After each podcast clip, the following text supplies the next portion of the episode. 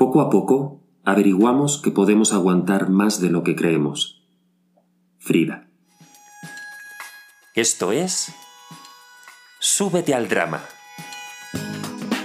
Reflexiones coherentes de gente incoherente.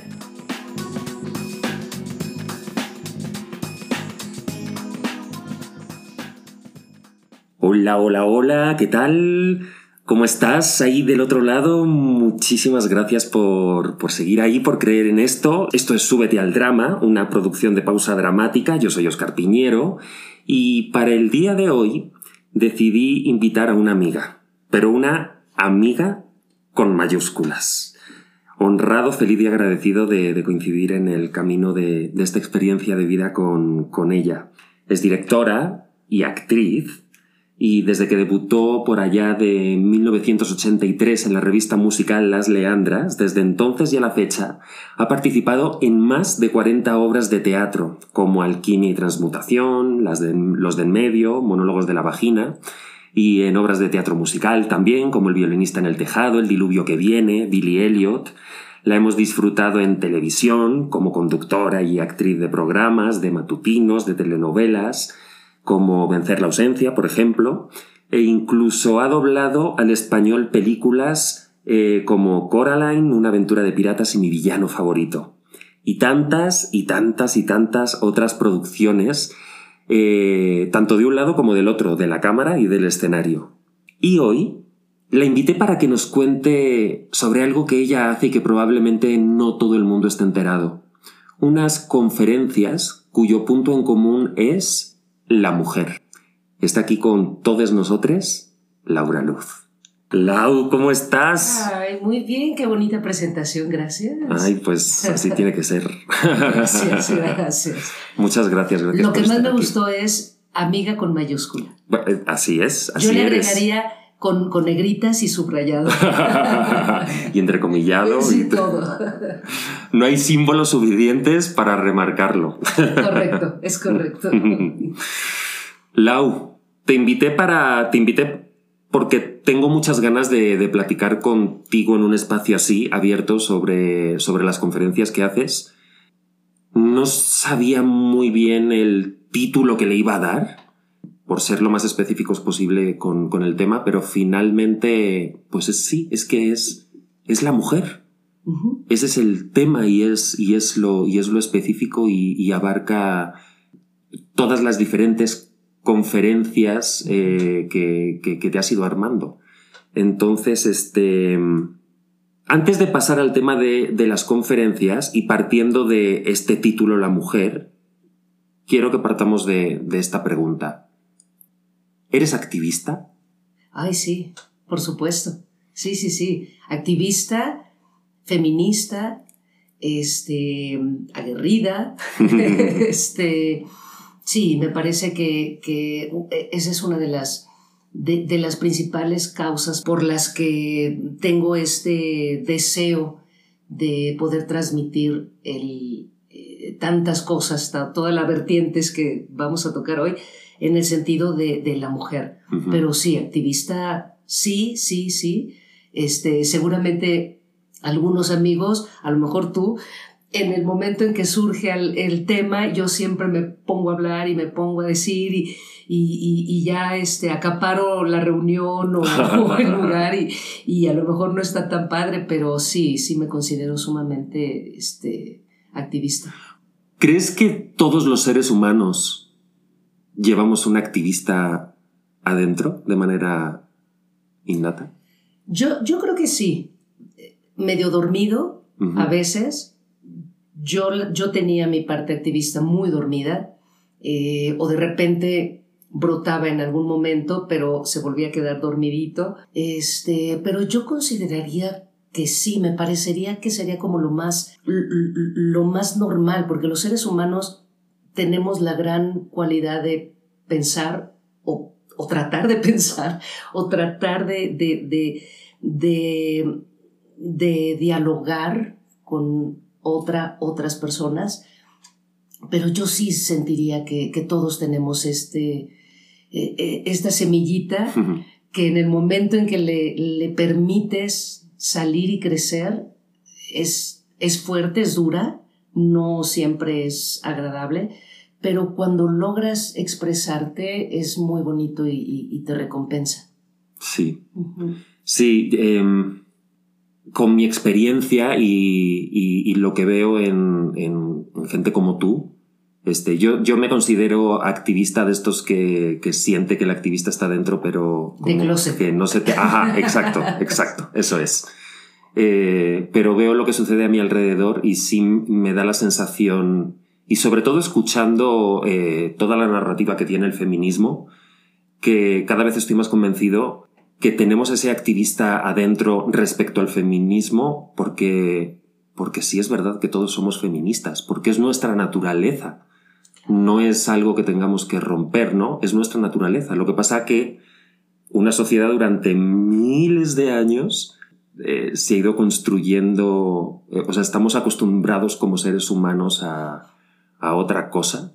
Y entonces, ¿qué es lo que hablas ahora? A lo mejor de que cuando te das cuenta como que cuesta romper esa barrera, ¿no? Pero finalmente hay algo que dices, ah, no, es que, es que así es como soy, así es como somos y como deberíamos ser, ¿no? Como deberíamos de ser todos, claro.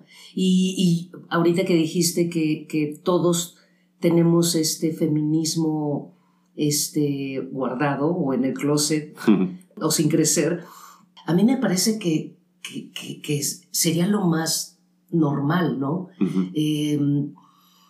bajo cualquier situación, circunstancia que hayas vivido o que haya vivido cualquier gente, venimos de una madre, venimos de un útero, venimos de, de, a lo mejor no te fue nada bien, a lo mejor te dieron en adopción, o sea, estoy, me estoy yendo a los casos más drásticos, ¿no?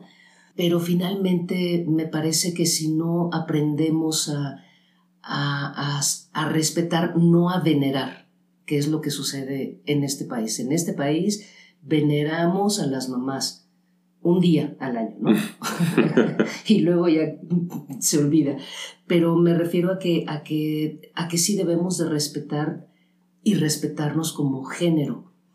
Y las mujeres tenemos que aprender a respetarnos a nosotras mismas como, como mujeres para poder pedir el respeto a, los varones.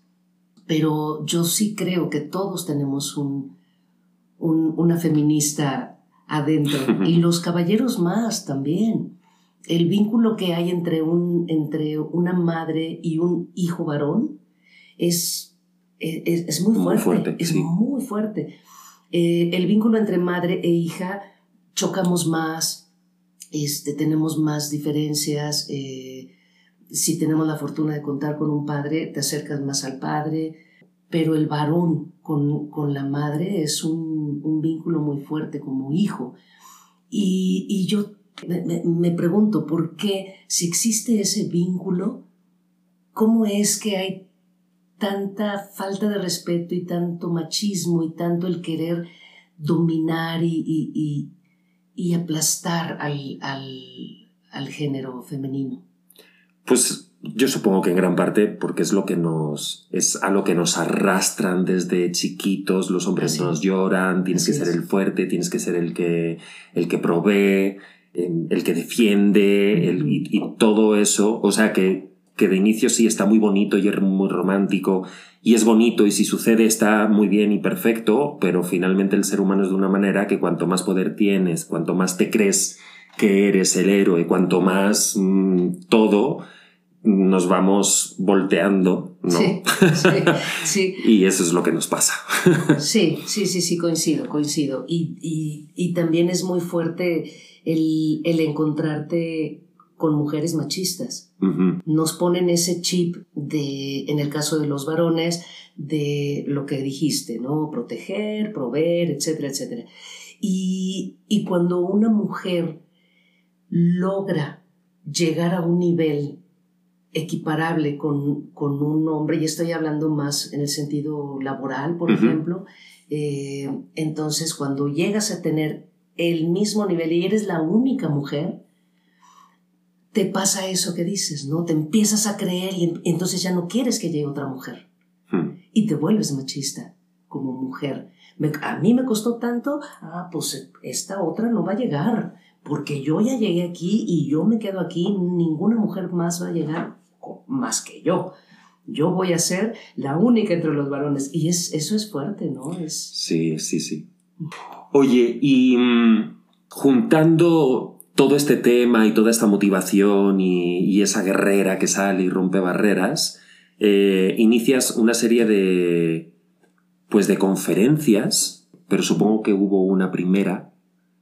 Eh, ¿Cuál fue, cómo llegas a decidir que sea eso o te invitan a hacerlo y a partir de ahí comienza el caminito? ¿Qué es, qué es lo que pasó ahí? Fíjate que me, mm, eh, ya no me acuerdo el año, pero esto tiene 14 años más o menos. Ya 14 años. Sí. Me invitaron a conducir un evento. Eh, ya sabes que de repente este, me hablaban para conducir un evento para la Cruz Roja, la subasta, eh, pero como conductora, ¿no? Y fue el caso de, me habló la Canipec, que es la Cámara de la Industria de Cosméticos, y me invitaron a que yo fuera a, conducir. Y era el primer año que hacía la Canipec eh, una campaña de prevención oportuna de cáncer de mama. Ok. Entonces me invitan a conducir, conozco a la chava, nos entrevistamos, me dice, Laura Luz, me da mucha pena, no tenemos presupuesto, pero de verdad nos encantaría. Me empieza a platicar cómo surgió, era el primer año que lo hacían, entonces mm, no creían en el proyecto. Mm, y lo, que, lo que hizo esta mujer, qué raro, ¿verdad? lo que hizo esta chica que estaba como directora de recursos humanos, eh, dijo yo, o sea, tenemos grandes marcas afiliadas a esta Cámara de la Industria de la Perfumería, Cosméticos, vamos a hacer algo al respecto. Y entonces ella empezó a moverse, empezó a conseguir cosas, ayuda, y me dijo, me da mucha pena, tengo así, creo que en aquel entonces eran tres mil pesos, una cosa así, o sea, era de verdad simbólico, pero nos gustaría mucho que tú lo condujeras. Me dije, sí, órale, me interesa. Fui esa noche ya sabes, todos vestidos de gala, era una, eh, creo que fue en el restaurante del lago, y entonces empezaron a recabar fondos y vamos a hacer esto, y entonces eh, se juntaron las marcas y daban un poquito o aportaban em, a cambio de sus productos, ¿no? A cambio eh, para ayudar a mujeres, etc. Y lo que se recabó en aquel entonces se le dio a una doctora que ahora puedo decir que es una gran amiga en mayúsculas también. Una mujer incansable, ella se llama Verónica Rocha, y lo que ella hizo con esos recursos era echar a andar un microbús abandonado que compró en, en chatarra y lo acondicionó y le puso una máquina para mastografía y le puso no sé qué, para irse a todos los rincones de municipios de diferentes estados para poder otorgar exámenes de Papa Nicolau, mastografías.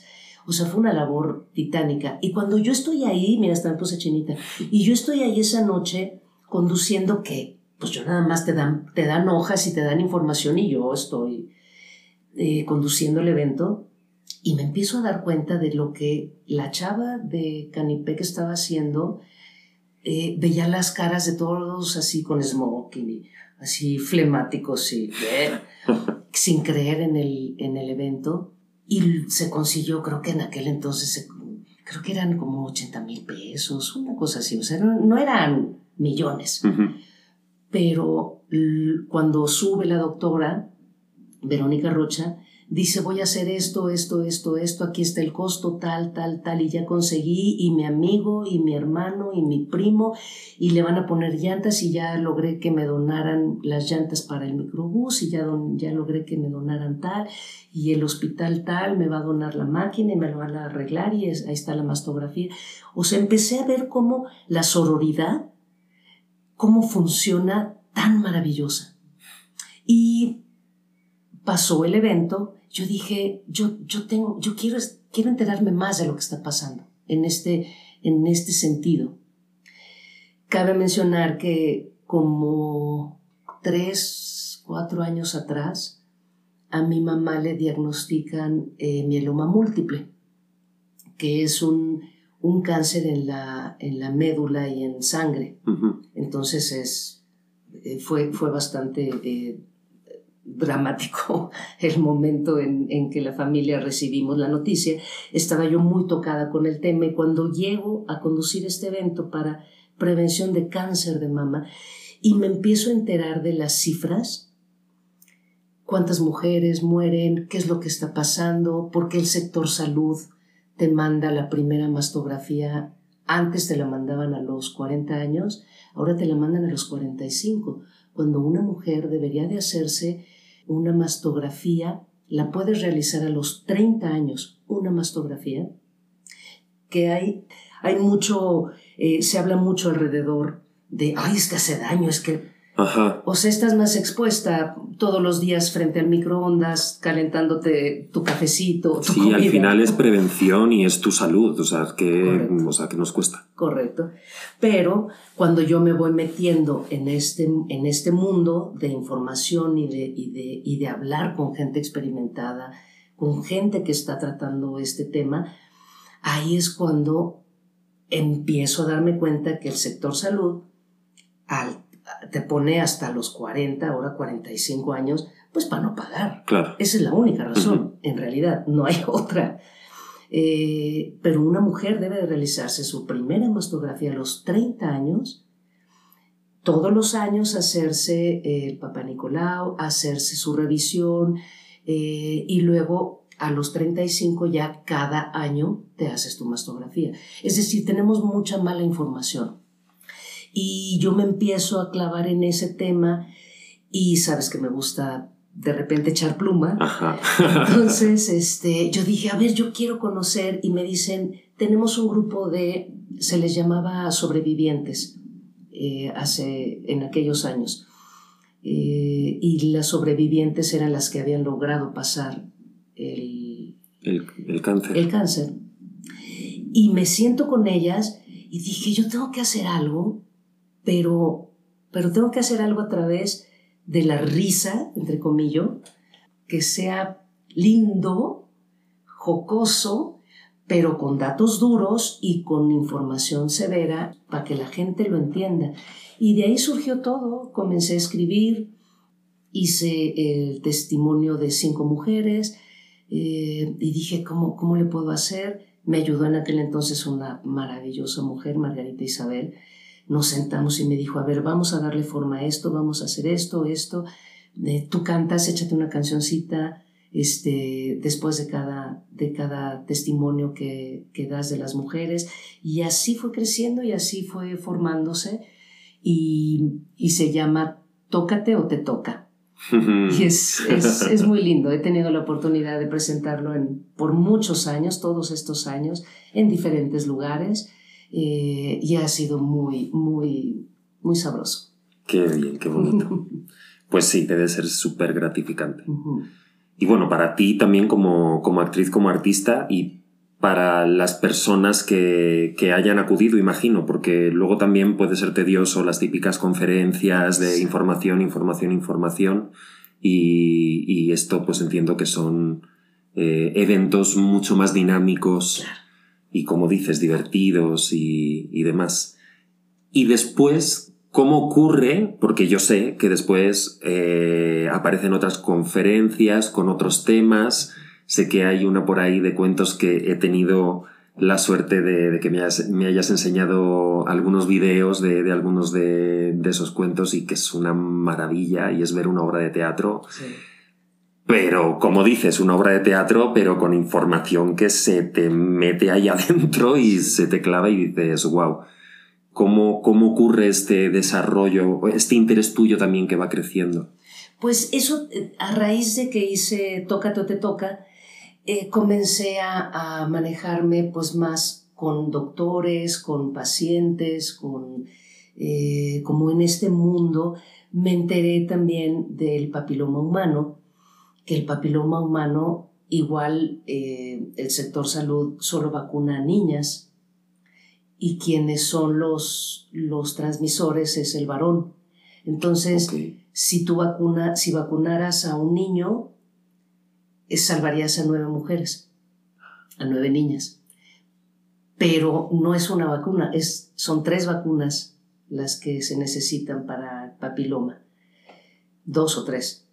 Pero eso ya es muy caro para el gobierno. Entonces, No, es que. no, ya no, ya no, ya así no. Te empiezas a, a encontrar con este tipo de información, entonces hice también uno del papiloma humano y luego se van haciendo contactos y van pasando mi nombre y de repente me hablan y me dicen, oye, fíjate que en la universidad en Puebla, creo que sí fue en Puebla, de odontología. Ok. Ok, muy bien. Porque Colgate está, pertenece a la Canipec. Entonces a una chica de Colgate que fue a verlo, eh, el tócate o te, o te toca, me, se acercó y me dijo, oye, ¿y qué, qué otras cosas tienes? De ahí surgió el papiloma humano y de ahí me dice, es que en la facultad de odontología y quieren presentar algo. ¿Tienes algo? Claro. Ahora mismo. Sacaste la pluma. Exacto. Así somos, ¿no? Los actores. de, claro, por supuesto. Oye, ¿y sabes hacer esto? Sí. Súper seguro, ¿no? Y, y entonces escri dije, ¿qué voy a hacer? Dije, ok, los cuentos, a mí me encantan los cuentos. De niña me, me apasionaban los cuentos.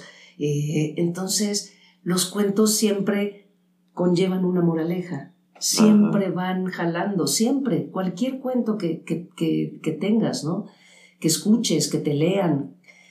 Y dije, ok, voy a buscar cuentos, pero son cuentos para adultos, es decir, no es la sirenita, no es, no es el cuento de los cochinitos, este, no, no, no, son cuentos que están hechos especialmente para lanzar una, una moraleja, ¿no?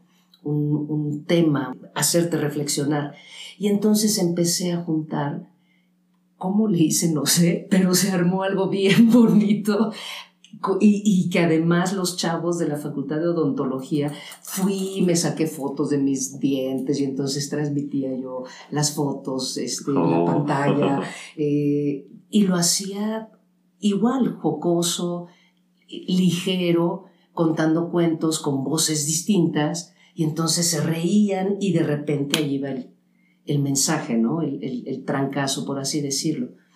Eh, luego surgió, cuando ya me clavé más ahí específicamente, fue cuando me piden para el Día Internacional de la Mujer. Uh -huh. Y ahí perdí, porque siempre remito a esta gran mujer que, que tuve la fortuna de estar a su lado, de Margarita Isabel, porque Margarita ella sí, te puedo decir que ella sí era activista de Hueso Colorado. Ella estuvo en la matanza de Tlatelolco, ella salió a rescatar estudiantes, o sea, ella, es, ese es activismo. El que yo hago es, es como, o sea, sí soy aguerrida y sí voy a las marchas y sí, pero esos niveles, wow, esa mujer. Entonces yo estuve muy pegada durante muchos años con ella y ella fue la que me transmitió mucho este sentido de entender el machismo y de defender el feminismo y de, y de agarrar la bandera e ir adelante. Y cuando entro, cuando me invitan a hacer algo, algo, así me dijeron, oye, ¿no tendrás algo para el Día Internacional de la Mujer? Claro que sí. Me fui, vivía Margarita en Cuernavaca, y me fui con ella creo que cuatro o cinco días y ahí también empezar a armar, em, a documentarme, me empezaba a contar cosas que ella vivió eh, y de ahí también salió el, el, la conferencia para el Día Internacional de la Mujer. Decías que ahí sí perdiste. Uh -huh. ¿Perdiste emocionalmente o en qué sentido? Perdí que ya no quiero hacer otra cosa más que eso. perdí que, que, ya quiero estar ahí solamente, que quiero, eh, que quiero seguir haciendo eso, eh, el, el, eh, el entendernos. Y, y, me encanta ahora poder, poder constatar nuevas palabras o nuevos términos esta palabra sororidad me hace tanto sentido. Hace 10 años no se, no se escuchaba esa palabra. Eh, hace 10 años teníamos más la conciencia de las mujeres de, pues, si me pones el cuerno, la culpa la tiene la mujer. Sí. Eh, no voy a, no quiero a otra este, porque, porque puede ser mejor que yo en, laboralmente, entonces no quiero competencia. Había siempre un, una, una cuestión de, de lucha mujer contra mujer. No la canción de Mecano, pero sí. Sí, competencia. la competencia, la rivalidad.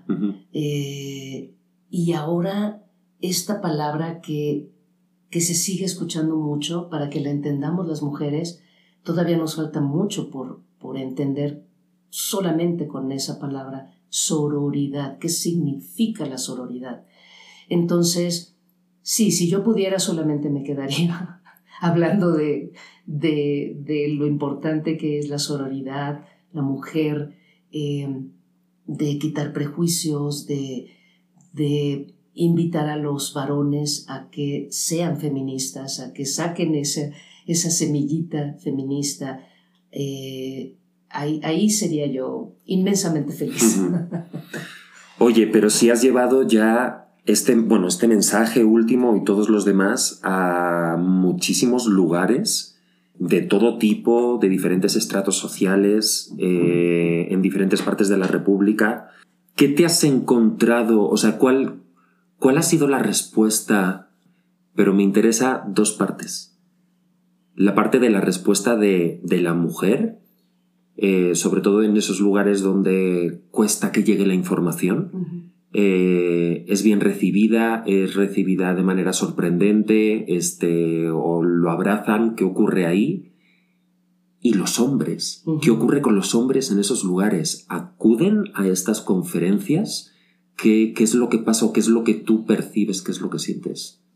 Pues mira, eh, cuando me contrató el Instituto Poblano de la Mujer para llevar el mensaje de prevención de la violencia contra las mujeres. Y me hicieron todo un plan para visitar diferentes municipios, municipios en donde no hay eh, carretera, todo es terracería, y entras, eh, hay una cabina telefónica, hay un zócalo chiquitito, eh, no, hay, no hay red de celulares, Mm. por ejemplo, no hay señal. Entonces, eh, el machismo está exacerbado, pero en unos niveles impresionantes. Eh, Puebla es uno de los estados que más tiene eh, feminicidios eh, y transfeminicidios. Son niveles muy altos. Te puedo contar muchas anécdotas que me tocó vivir porque fueron casi como, como dos meses. Me iba yo, trabajaba lunes, martes, miércoles, a veces jueves y ya me regresaba el fin de semana y así iba y venía. Eh, me topé con cosas, por ejemplo, eh, la primera, la primera, la primera eh, vez que di ese, esa plática, te ponen un templetito de unos 80 centímetros, este, sillitas de carta blanca, este, y están todos sentados a- ahí, eh, una lonita, y en la primera fila estaban tres señores con sombrero, chamarra, sentados eh, como, como muy abiertos, como así, este, Marcando territorio. marcando territorio, la pierna así cruzada, ya sabes. Ujú. Y entonces yo empiezo a platicar, doy la bienvenida, se abre la chamarra y traía una pistola. Wow. Y cada uno de ellos también. Y se me quedan viendo hacia hacia arriba y yo pues veo la pistola. Estábamos a dos metros de distancia. Él hubiera estirado nada más su mano con la pistola, pero en corto. Bye. Y yo tenía eso en la cabeza. ¿Qué voy? Y, y esto se llama prevención de violencia contra las mujeres. Ya, qué fuerte. Y lo que hice pues fue improvisar y agarré el final y empecé por el final, que es cuando digo, todos, todos venimos de una madre y los varones seguramente, y estoy cierta, de que no les gustaría ver a su hija eh, siendo una víctima, eh, perder a su, a su hermana, a su madre, a su hija. Y ya se fueron como, como relajando ellos y yo más. yo estaba aterrada. Eh, y todo surgió bien. Te puedo contar una señora que estuvo igual en la primera fila delante de mí y estaba toda la plática, se la pasó viendo al piso. Nunca me volteó a ver, nunca, nunca. Y yo al principio, claro, como actriz, soy lo peor. No, no me está haciendo caso, lo estoy haciendo muy mal. Este, y, y, ya después veía, leí corporalmente su, su postura y estaba como, como derrotada, con la vista al, al piso. Terminé la plática y se levanta y esperó porque la foto, no sé qué y tal, y esperó hasta el final y ya cuando iba yo caminando a la camioneta, se me acercó y me dijo, oiga, ¿le puedo decir una cosa? Sí, claro. ¿Verdad que aunque seamos mujeres somos valiosas? Le dije, no, señora, somos valiosas porque somos mujeres. Hmm. Lo más maravilloso que puede existir es ser mujer por, porque somos inmensamente valiosas.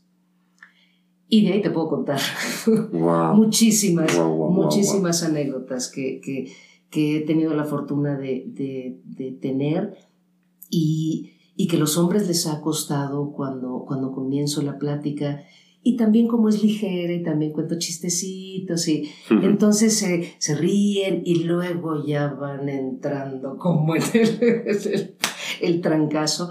Hay muchos que sí reciben el mensaje, cosa que agradezco mucho. Pero qué, importante es eh, de encontrar la manera de poder llegar y, y, empatizar con diferentes públicos para captar la atención y que al final ellos eh, pues reciben el, reciban el mensaje y, empaticen con, o sea, que, que se vuelva en un... ida, y, ida y vuelta. Exacto, sí. Sí, sí. Sí. Y, a veces el miedo de, de estas conferencias eh, a lo TED Talk, uff, pues sí, sí, qué duro. O sea, qué duro y qué valioso esto que haces, este, pues también por, por ser actriz y por toda la experiencia que tienes de, de poder ir captando energías, sensaciones e ir dándole la vuelta a las cosas, porque sí, la gente luego piensa, ay, pues improvisas y ya está. No, es que no es eso solo.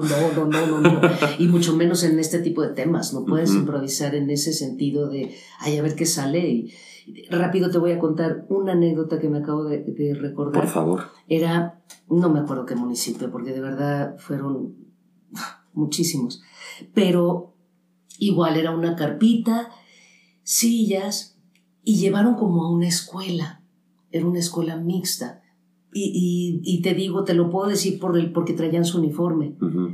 Y entonces había muchas niñas, había muchos niños y habían un grupo de seis, ocho mujeres em, con sus trajes típicos hermosos, pero ya sabes, sus trenzas, el cabello blanco, ajadas por el sol, las arrugotas preciosas, eh, que no son viejitas, lo que pasa es que están ajadas. Y yo comienzo y comienzo, y en una de esas eh, cuento algo, se ríen, y yo continúo, pero ellos se siguen riendo. Es decir, los niños agarras el pretexto, te ríes, y se siguieron riendo y riendo, y entonces todo el mundo, shh, shh, y ellos seguían ya en su fiesta y yo trataba de continuar y me, y me les quedaba viendo e incluso hasta les dije, ya cuenten el chiste y nos reímos todos.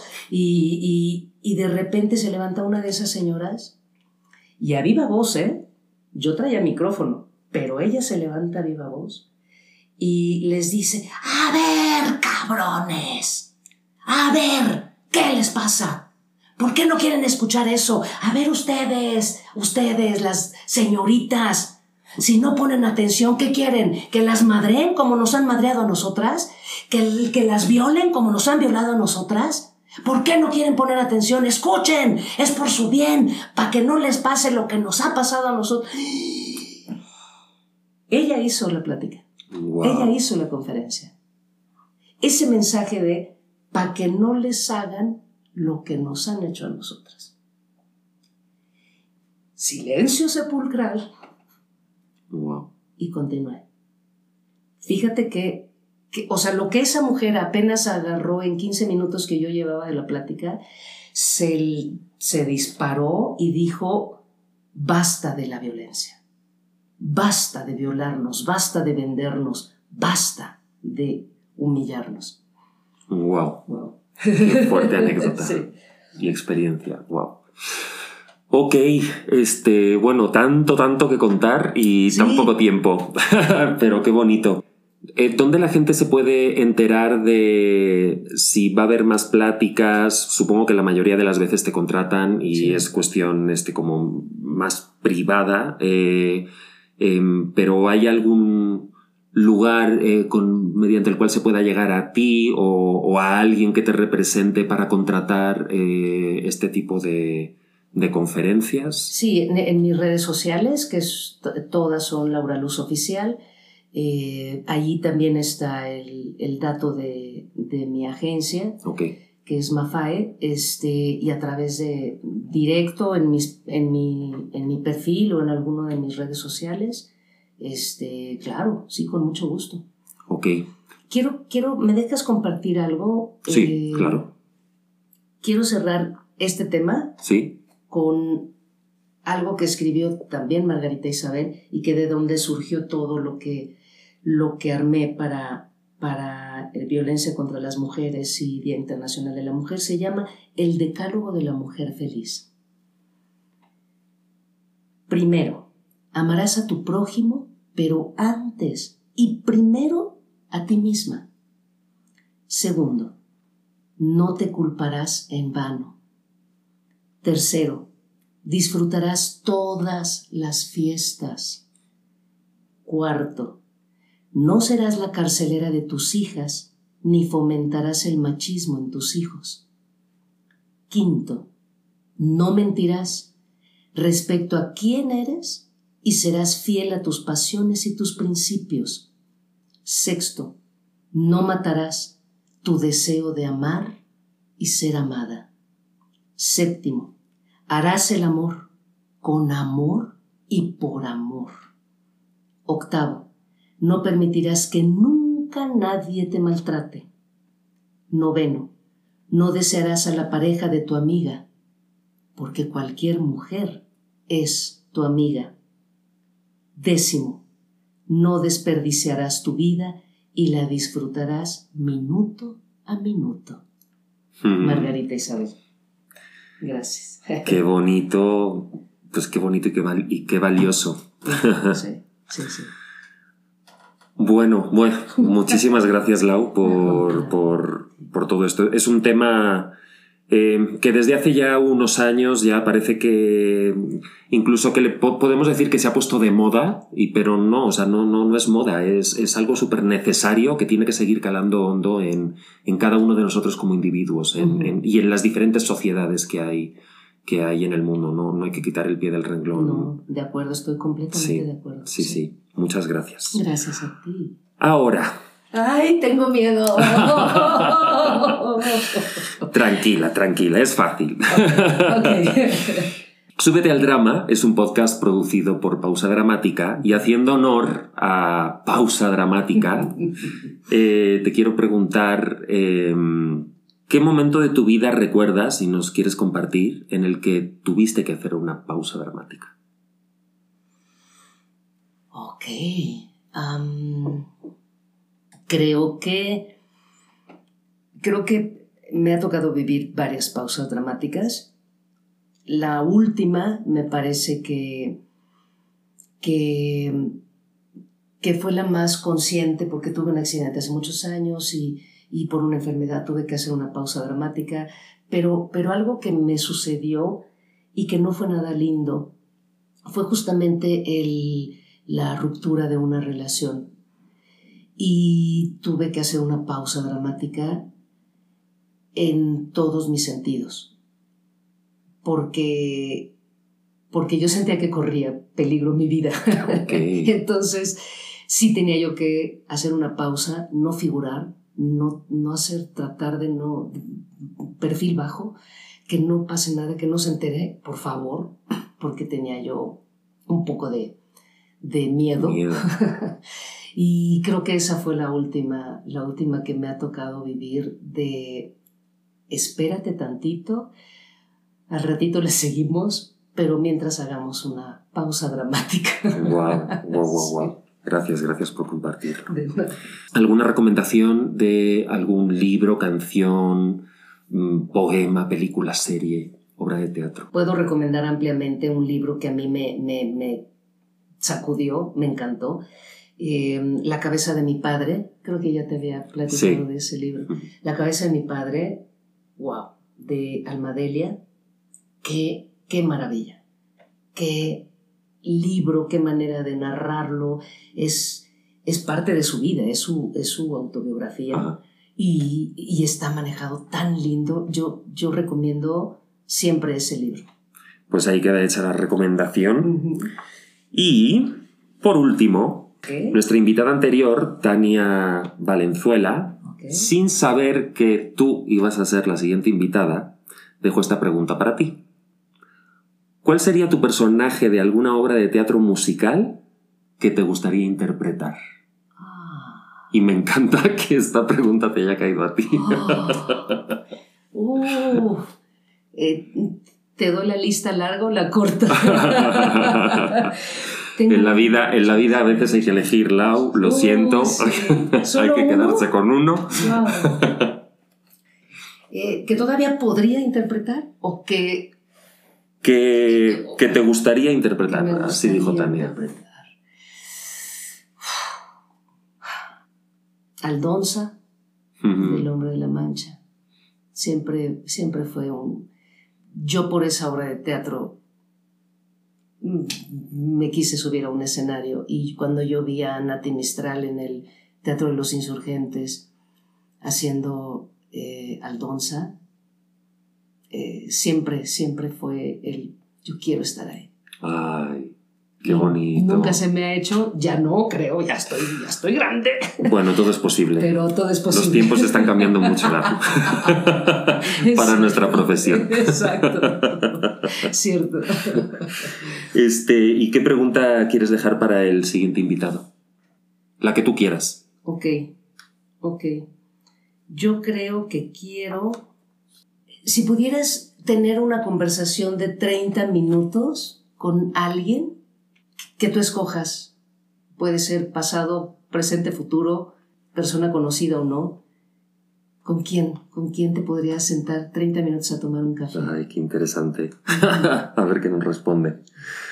Oye, pues muchísimas, muchísimas, muchísimas gracias, Gracias. Lau, de verdad. Gracias, Gracias. por estar aquí, por confiar en esto, por, por tu tiempo y, y por toda la información que nos has dado y ojalá salgan muchísimos, muchísimos más viajes cortos y largos a diferentes lugares de la República y de más allá de la República a, llevar estos, estos mensajes tan importantes.